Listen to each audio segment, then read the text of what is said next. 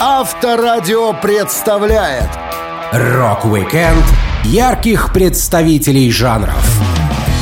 В музыкальной истории есть множество периодов, в которых господствовали разные альтернативные жанры и целые субкультуры. На смену глэмерским блесткам приходили гранжевые рубахи в клетку. Тихий, но динамичный рок-н-ролл уступал место громкому жужжащему хэви-металу. У каждого жанра были свои первооткрыватели и типичные представители. Я, Александр Лисовский, расскажу вам о становлении и развитии самых известных альтернативных жанров музыки. Рок-викенд на Авторадио. Для детей старше 16 лет. Настоящее рок-шоу подразумевает не только музыку, но также макияж, костюмы, сценический реквизит и прочие впечатляющие штуки. Вот почему, отточив музыкальное мастерство, появились глэм-рокеры, не безразлично относящиеся к своему внешнему виду.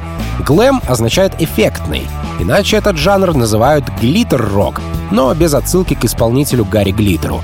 Движуха блестящих накрашенных рокеров в странных костюмах со внешностью то ли мальчика, то ли девочки зародилась в 70-х. Появление в марте 71 -го года фронтмена T-Rex Марка Болана на музыкальном шоу BBC Top of the Pops часто упоминается как начало глэм-движения. Глэм раскрутился в Британии, лишь слегка зацепив Америку. Известными парнями из глэмеров являются Дэвид Боуи, Модде Хупл, Sweet, Slade, Мад, Roxy Music. Туда же можно отнести Элтона Джона, Рода Стюарда и Фредди Меркьюри. Боуи сам признавался, что он пример глэмера с головы до ног. Музыкант говорил, «Я думаю, что глэм-рок — прекрасный способ описать меня, а еще лучше быть одним из лидеров этого». При этом Дэвид всегда уважал коллегу Марка Боллана и рад был разделить с ним титул пионеров глэма. Музыканты были знакомы, когда еще никто из них ничего не добился в музыке. Боуи вспоминал. Знаете, как мы с ним познакомились? Это очень смешно. В середине 60-х у нас был один менеджер, Лес Кон. Марк был стопроцентным модом, а я был кем-то вроде необит-хиппи.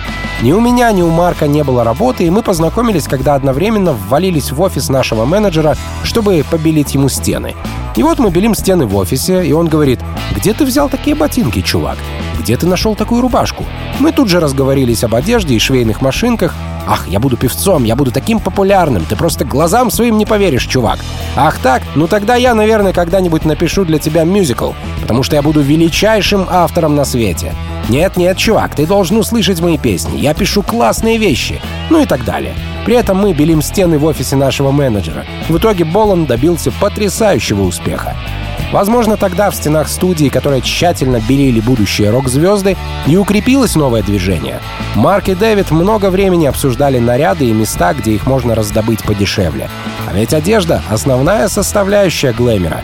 Дэвид говорил, «Марк водил меня за покупками в мусорное ведро, в то время Карнаби-стрит, районы моды, переживал период невероятного богатства.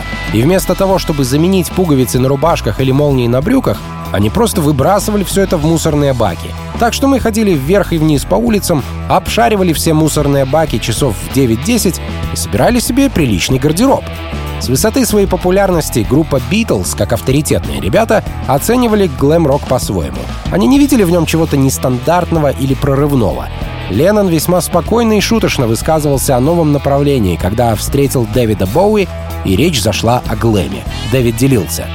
Трудно точно вспомнить, когда я встретил Джона. Это должно быть где-то в середине 74-го. Я спросил его, что он думает о том, что я делаю, о глэм-роке. А он такой, это просто рок-н-ролл с помадой. Говорят, что панк-рок, пришедший в середине 70-х, убил глэм своей противоположностью. Некоторые считают, что направление умерло вместе с гибелью Марка Болана в 77 году. Глэм-рок со временем дал зерно для роста глэм-металла, но это уже совсем другая история.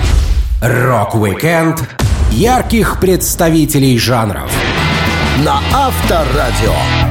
Во время всемирного триумфа группы «Битлз» музыкальные фанаты научились так громко кричать, что музыканты не слышали своих инструментов. Это вдохновило инженеров на новые изобретения, а рокеров — на громкую игру.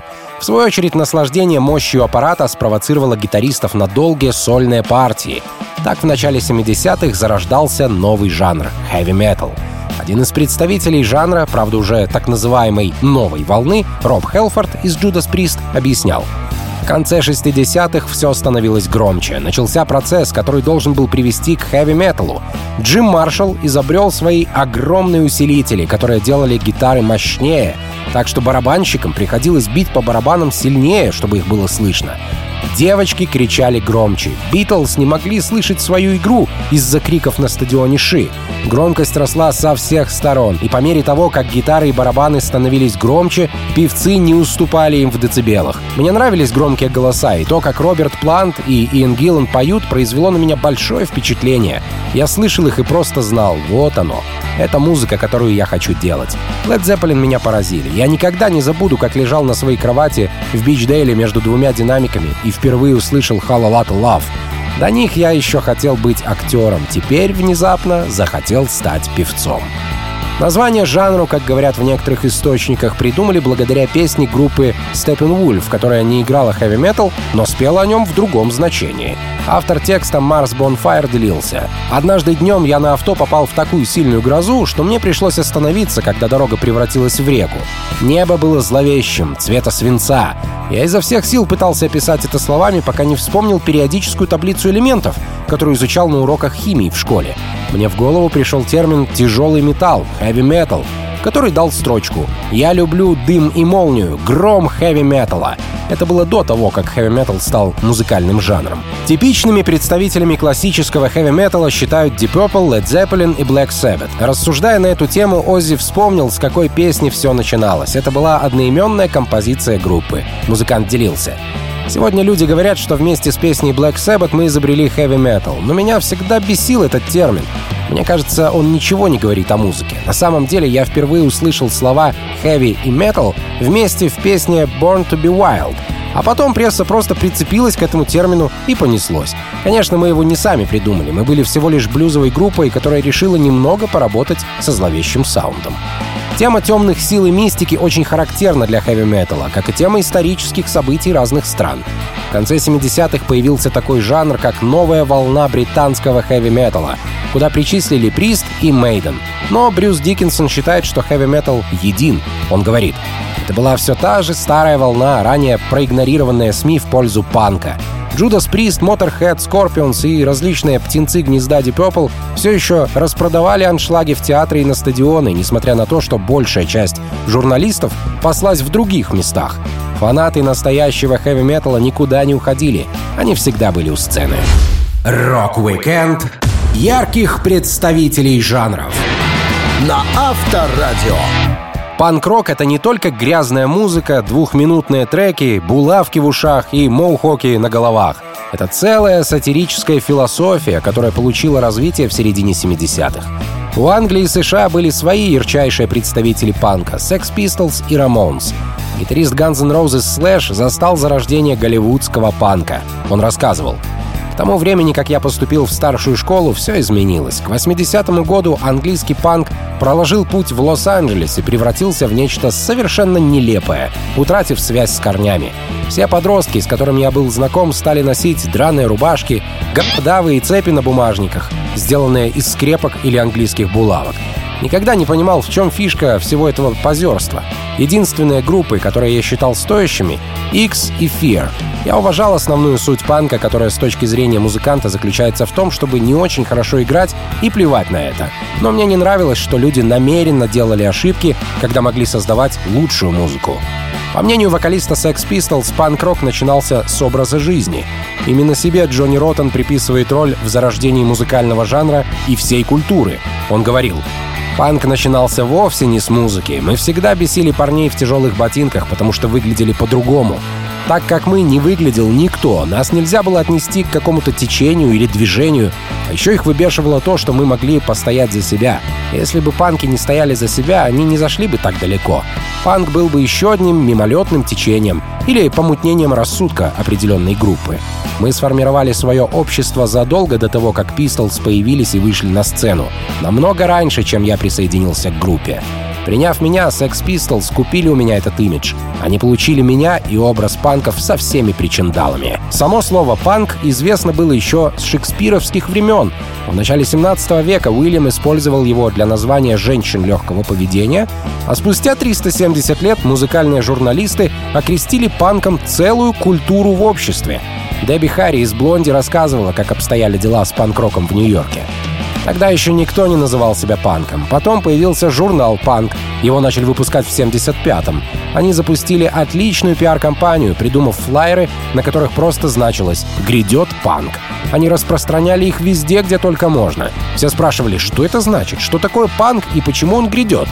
Панк, поначалу это было смешение множества стилей, но, на мой взгляд, общей нитью, связывавшей все воедино, было подчеркивание противоречий лицемерного общества, слабостей человеческой природы и того, насколько все это забавно. Для одного из самых громких вокалистов и жужжащих басистов в мире Леми Килмистера Sex Pistols не были авторитетами в панке. Куда больше старину Килмистера интересовала другая группа. Он делился. The Dent были настоящей панк-командой, не то что Sex Pistols. Вокалист не умел петь, ни один из гитаристов не умел играть, а барабанщик только делал вид, что лупит по барабанам. Мы были на их шоу, и все панки плевали на сцену. К концу концерта группа скользила словно на льду. Они были мокрые от плевков. А потом вокалист разделся до гола. Впрочем, он устраивал стриптиз почти на каждом выступлении. Вот вам типичный панк-концерт середины 70-х. Рок-викенд ярких представителей жанров. На Авторадио. Тема происхождения такого жанра музыки, как рок-н-ролл, настолько широка, что спорить и бить друг другу грифом по фейсу, разбираясь, кто стал первым рок-н-ролльщиком, можно до бесконечности. Любые версии происхождения музыки, названия жанра и первооткрывателей направления вполне сносны. Одни считают, что слова «рок-н-ролл» пришли из морской тематики. Другие говорят, что так называли непотребство между мужчиной и женщиной, а в культуру эта фраза проникла с песнями либо сестер Бросвелл в 1934 году, либо с треком «Rock Around the Clock» 1954 года. Популяризатором слов «рок-н-ролл» стал радиодиджей Алан Фрид. В целом жанр появился в 50-х, и его становление пережили многие известные рокеры. Лемми Килмистер вспоминал. Первые 10 лет моей жизни рок-н-ролл вообще не существовал. Я непосредственно наблюдал рождение жанра. Сначала я услышал Билла Хейли, кажется, Razzle Dazzle. Потом были Rock Around the Clock и See You Later Alligator. Группа The Comets была на самом деле очень плохой командой, но они оказались единственными в то время.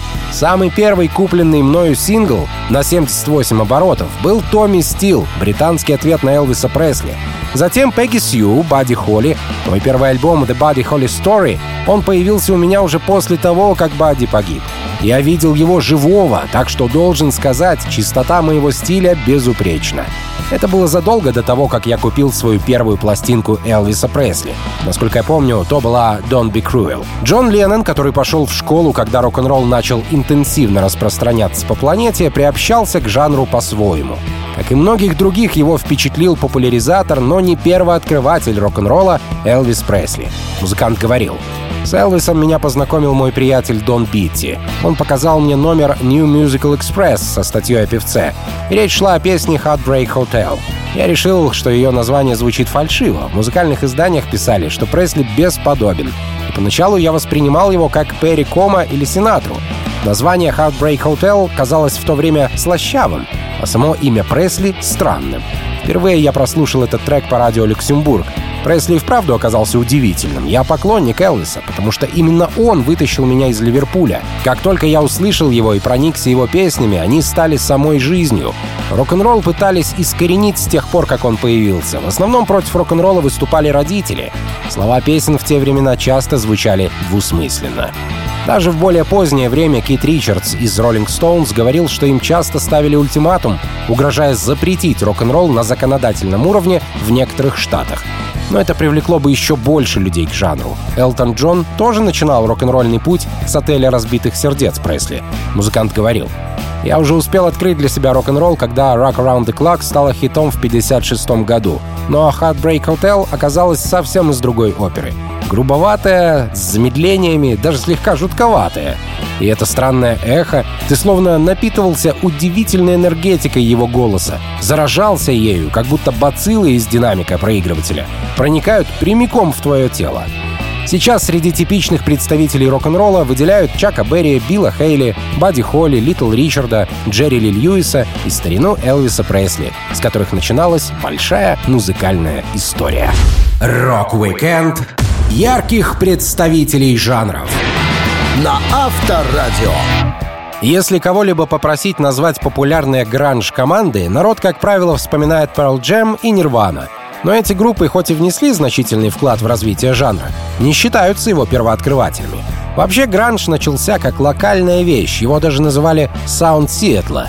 Период формирования жанра он упоминался как «pain rock» — угнетающий рок, из-за ярко выраженного влияния негатива группы Black Sabbath. Как ни странно, именно гранж дал вторую жизнь хэви-метал команде Тони Айоми. Тони рассказывал. Было время, когда о нас вроде как позабыли, но когда популярность стал набирать гранж, все эти музыканты говорили, что Black Sabbath оказали на них большое влияние. Мы стали темой месяца, символом времени. Впервые в прессе мы читали про себя хорошие вещи и шутили «Постой, что происходит? Они не могут писать о нас хорошо». Потому что мы всегда твердили, когда о нас начнут писать что-то хорошее, пора будет завязывать. Гранжу свойственны грязное гитарное звучание, обилие дисторшна, контрастная динамика с чередованием громко-тихо, мрачные тексты на тему одиночества, апатии и свободолюбия. В 90-х гранж стал коммерчески успешным жанром. Альбомы Nevermind группы Nirvana, Ten команды Pearl Jam, Bad Motor Finger, записанный Soundgarden, Dirt коллектива Alice in Chains возвели гранж в топ на радио и ТВ. Жанр стал самым популярным направлением в рок-музыке того времени. Марк Арм, вокалист сиэтловской группы Green River, а позже Матхани, считается первым, кто использовал термин «гранж» для описания музыкального жанра. Это произошло в 1981 году, когда музыкант написал письмо в местную андерграундную газету, описывая свою команду так.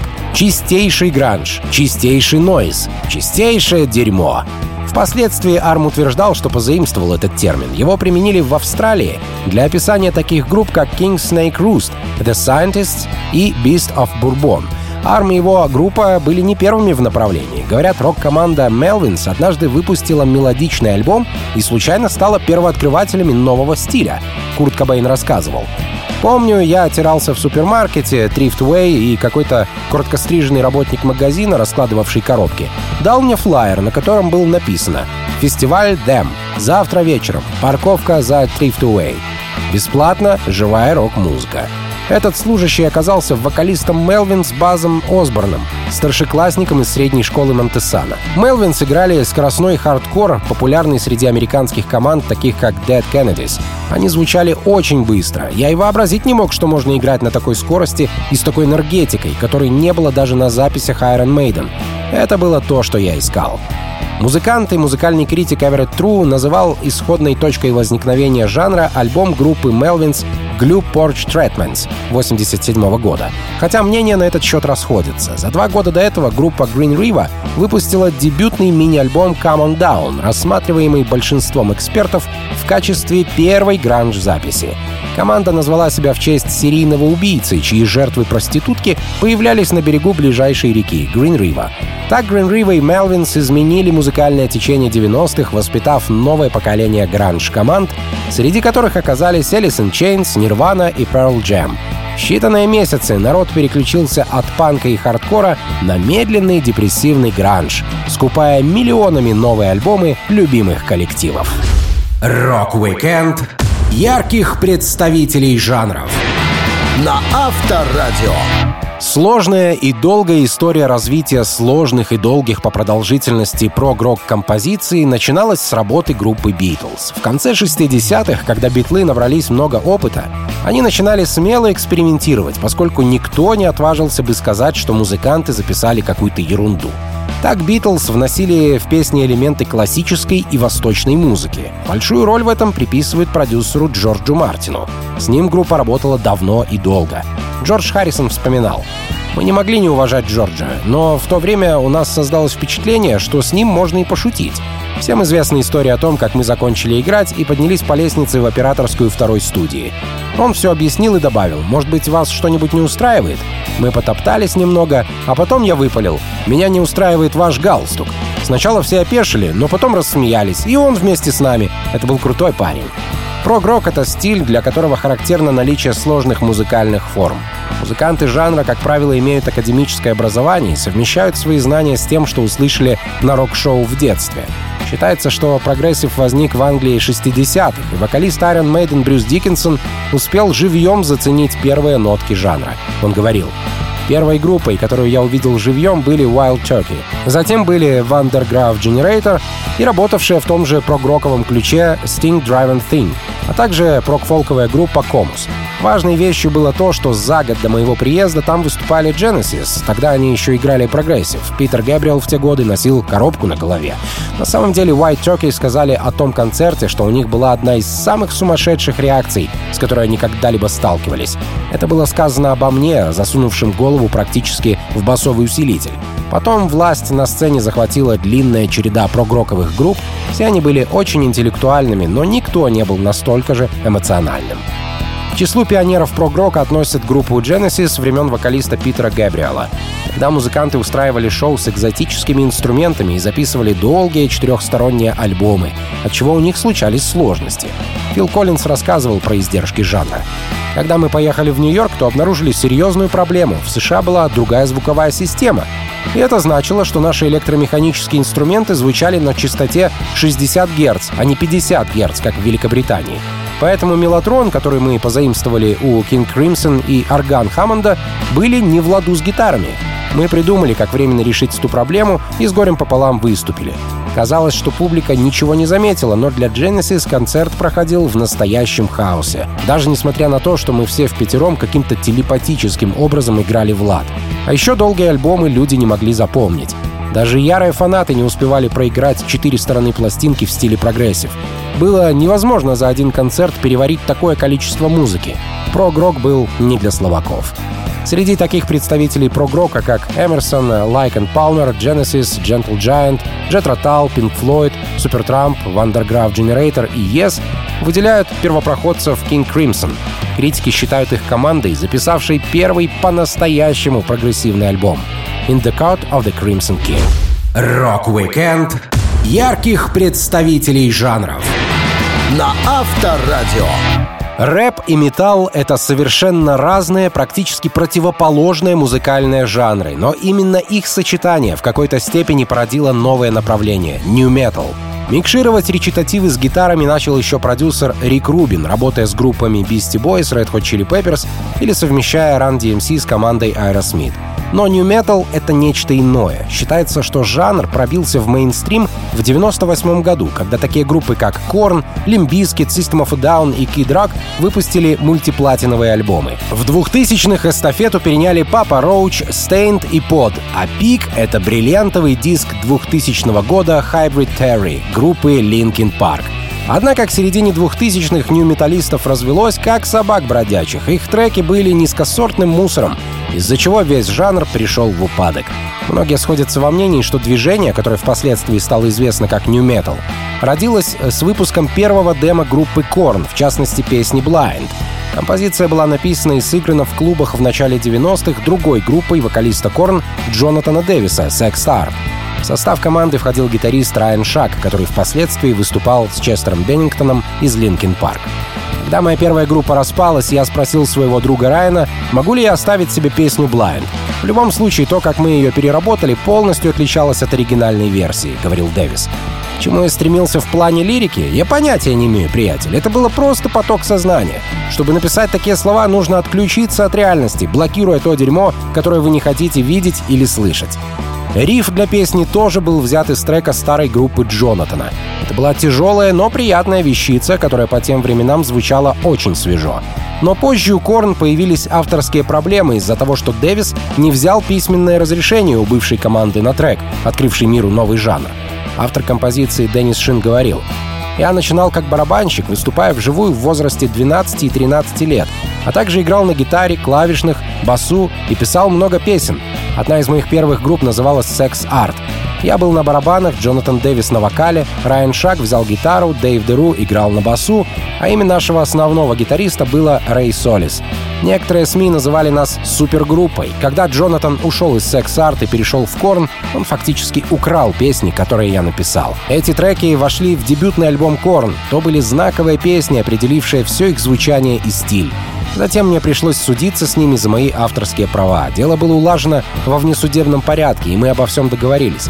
Несмотря на некоторые конфликты молодости, я всегда очень горжусь тем, что написал, и благодарен Корн, проделавшим такую прекрасную работу, которую исполнили не только мои треки, но и принесли в мир музыки много нового. Спустя годы после выпуска украденной песни Blind, определившей New Metal, группа Korn призналась еще в одном преступлении. Гитару на композиции записали тоже не свою. Инструмент взяли без спроса у гитариста W.A.S.P.. Джонатан Дэвис говорил, когда мы записывали демо Blind, W.A.S.P. делали свою запись. Или просто джемовали в том же месте. Они просидели до самой ночи, и когда свалили по домам, мы пробрались внутрь и пользовались чужим аппаратом для работы. Пришлось не спать всю ночь, чтобы успеть до их возвращения. Рок-викенд ярких представителей жанров. На Авторадио. Музыкальный жанр, как правило, включает в себя определенные особенности звучания, так что шок-рок отдельным жанром назвать сложно, поскольку звучать он может и как панк, и как металл, и как колыбельная перед сном. Но, тем не менее, шок-рок и хоррор-панк выросли в целое направление, к которому приклеивают глаза и уши те, кто неравнодушен ко всякого рода нечисти. В шоу шок-рокеров важная часть — это театральность, змеи, кровь, вампиры, ну и прочая нечисть. Первым шок-рокером принято считать кричащего Джея Хокинса. Он выходил из гроба, пел в микрофон в форме черепа и запускал дымовые шашки в зал. Другим исполнителем подобных трюков был британский певец и автор песен, тоже кричащий, но уже Лорд Сач. Любая театральность на сцене приветствовалась, так что влияние на шок-рок могли оказать прыгающие со сцены Игги или поджигающий гитару Хендрикс. Один из ярких шок-рокеров Элис Купер рассказывал. «Я смотрел на группы, которыми действительно восхищался, такие как The Who, The Yardbirds, The Rolling Stones. Их театральность была встроена в характер. Например, Пит Таунсенд и Мик Джаггер были очень театральными. Я подумал, нужно развивать эту мысль. Если у нас был 10-часовой день репетиций, 9 часов из них приходилось на музыку, потому что мы поняли, что должны испечь торт, прежде чем сможем нанести на него глазурь. А потом мы обязательно тратили час-другой на постановку шоу.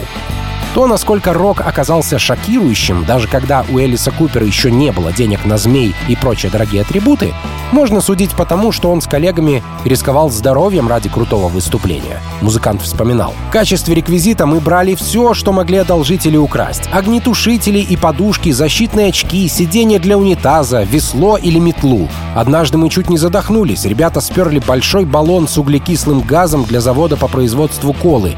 И в конце выступления, когда мы сделали рейв-ап на песню под названием «Я мужчина», на последнем аккорде я залез на усилитель и разбил шар с газом мечом.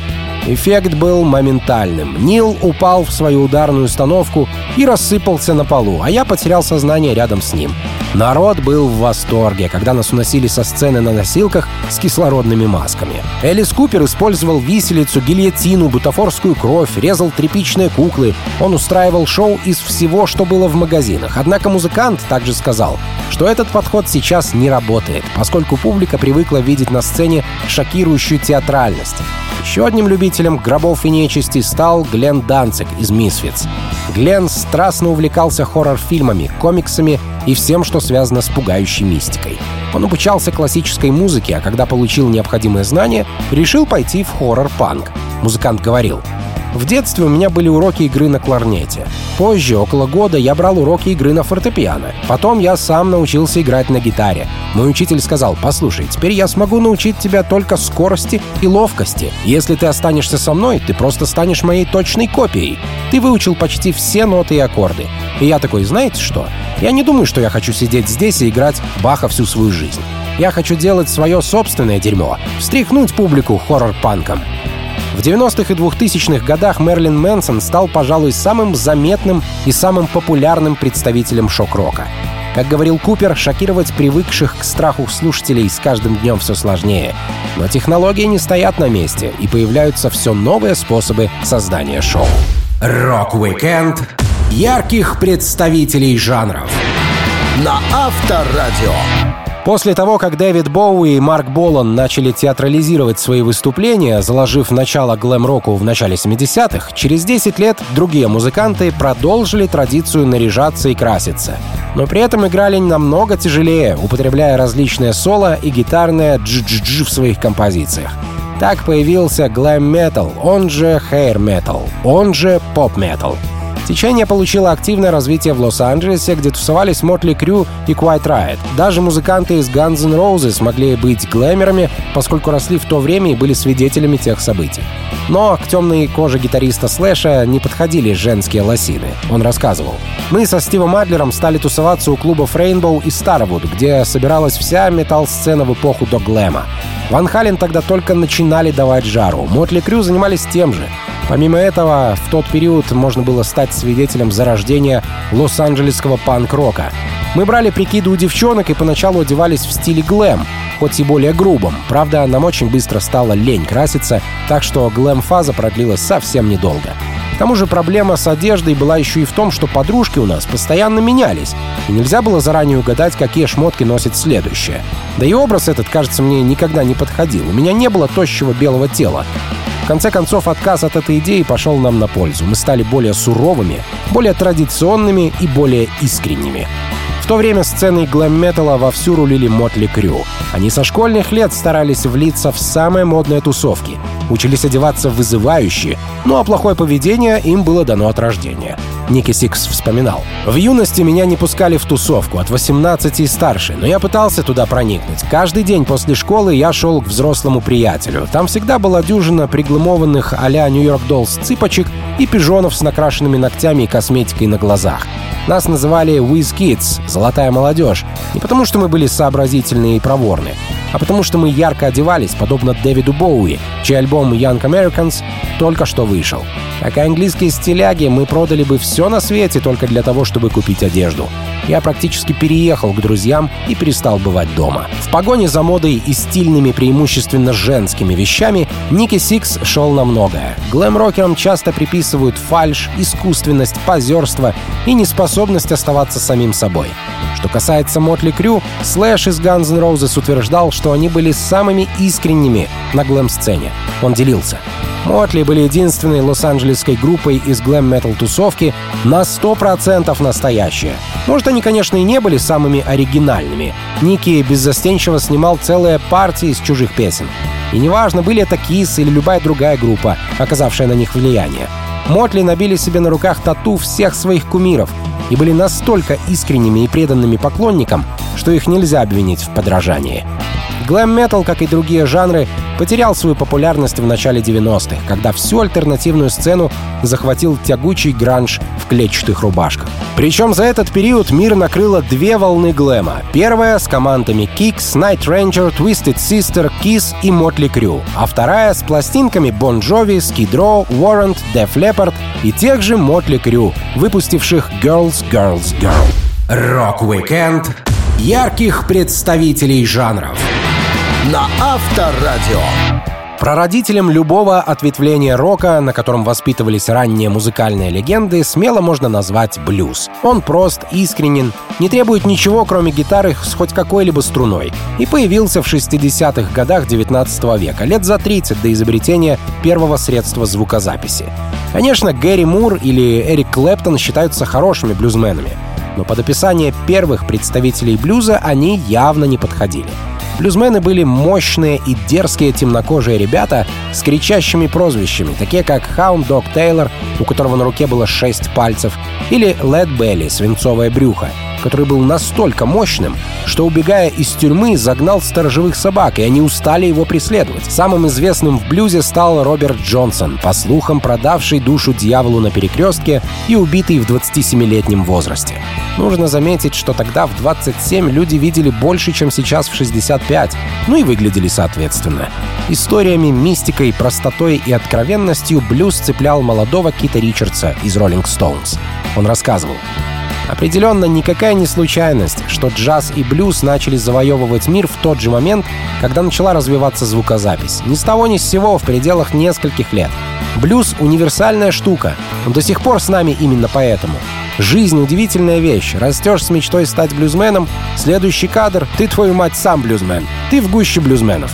Это происходит так быстро, что фактически нет возможности зафиксировать все впечатления, которые на тебя обрушиваются. Одно дело играть песню Мадди Уотерса, и совсем другое — играть ее вместе с Мадди Уотерсом. Всем своим существованием рок-н-ролл обязан блюзу. Элвис интерпретировал блюз по-своему и стал вдохновителем миллионов человек. А роллинги — не то чтобы первый опыт, они даже название свое взяли в честь песни блюзмена Мадди Уотерса. Кит Ричардс рассказывал, что еще в школе он со своим другом дал первый концерт в жизни, где играли блюз. Рокер вспоминал. Нам с Майклом Россом нравилась музыка одного и того же типа. Что-то, что можно разучить самим. Нас, естественно, тянуло к кантри и блюзу, потому что мы могли играть это без посторонней помощи. Нас подписали на один школьный концерт где-то в окрестностях Бексли, в спортивном зале. Мы пели много кантри и блюзовых вещей изо всех своих тогдашних сил по две голые гитары. Что мне больше всего запомнилось в нашем первом концерте, это то, что мы ушли с него с парой цыпочек и проторчали с ними до утра в парке неподалеку, в одной из этих беседок, где хилая крыша над головой. Спустя сто лет после появления блюз, который исполняли американские темнокожие рабы на плантациях, вовсю процветал на сценах другого континента. Весь мир услышал песни про жизнь, ревность и суровые будни бродяги. Кит Ричардс часто ходил на блюзовые вечеринки. Он говорил, Тусовка блюзовых всезнаек в 60-х — это, конечно, была та еще картина. Они собирались группками, как первые христиане, только в другом антураже в гостиных юго-восточного Лондона. Нудноватое ощущение, когда входишь в комнату, где никому ни до чего нет дела. Кроме того, что чувак принес и поставил нового Слима Харпа, и этого достаточно, чтобы всех сплотить. Даже Леми из Motorhead, группы, которую очень сложно отнести к блюзу, утверждал, что собирал команду именно для исполнения композиции в этом жанре. Он говорил, мы были блюзовой группой на самом деле. Мы играли рок со скоростью тысячи миль в час, но его блюзовая основа была очевидна, по крайней мере для нас. Блюз — это очень многогранная штука.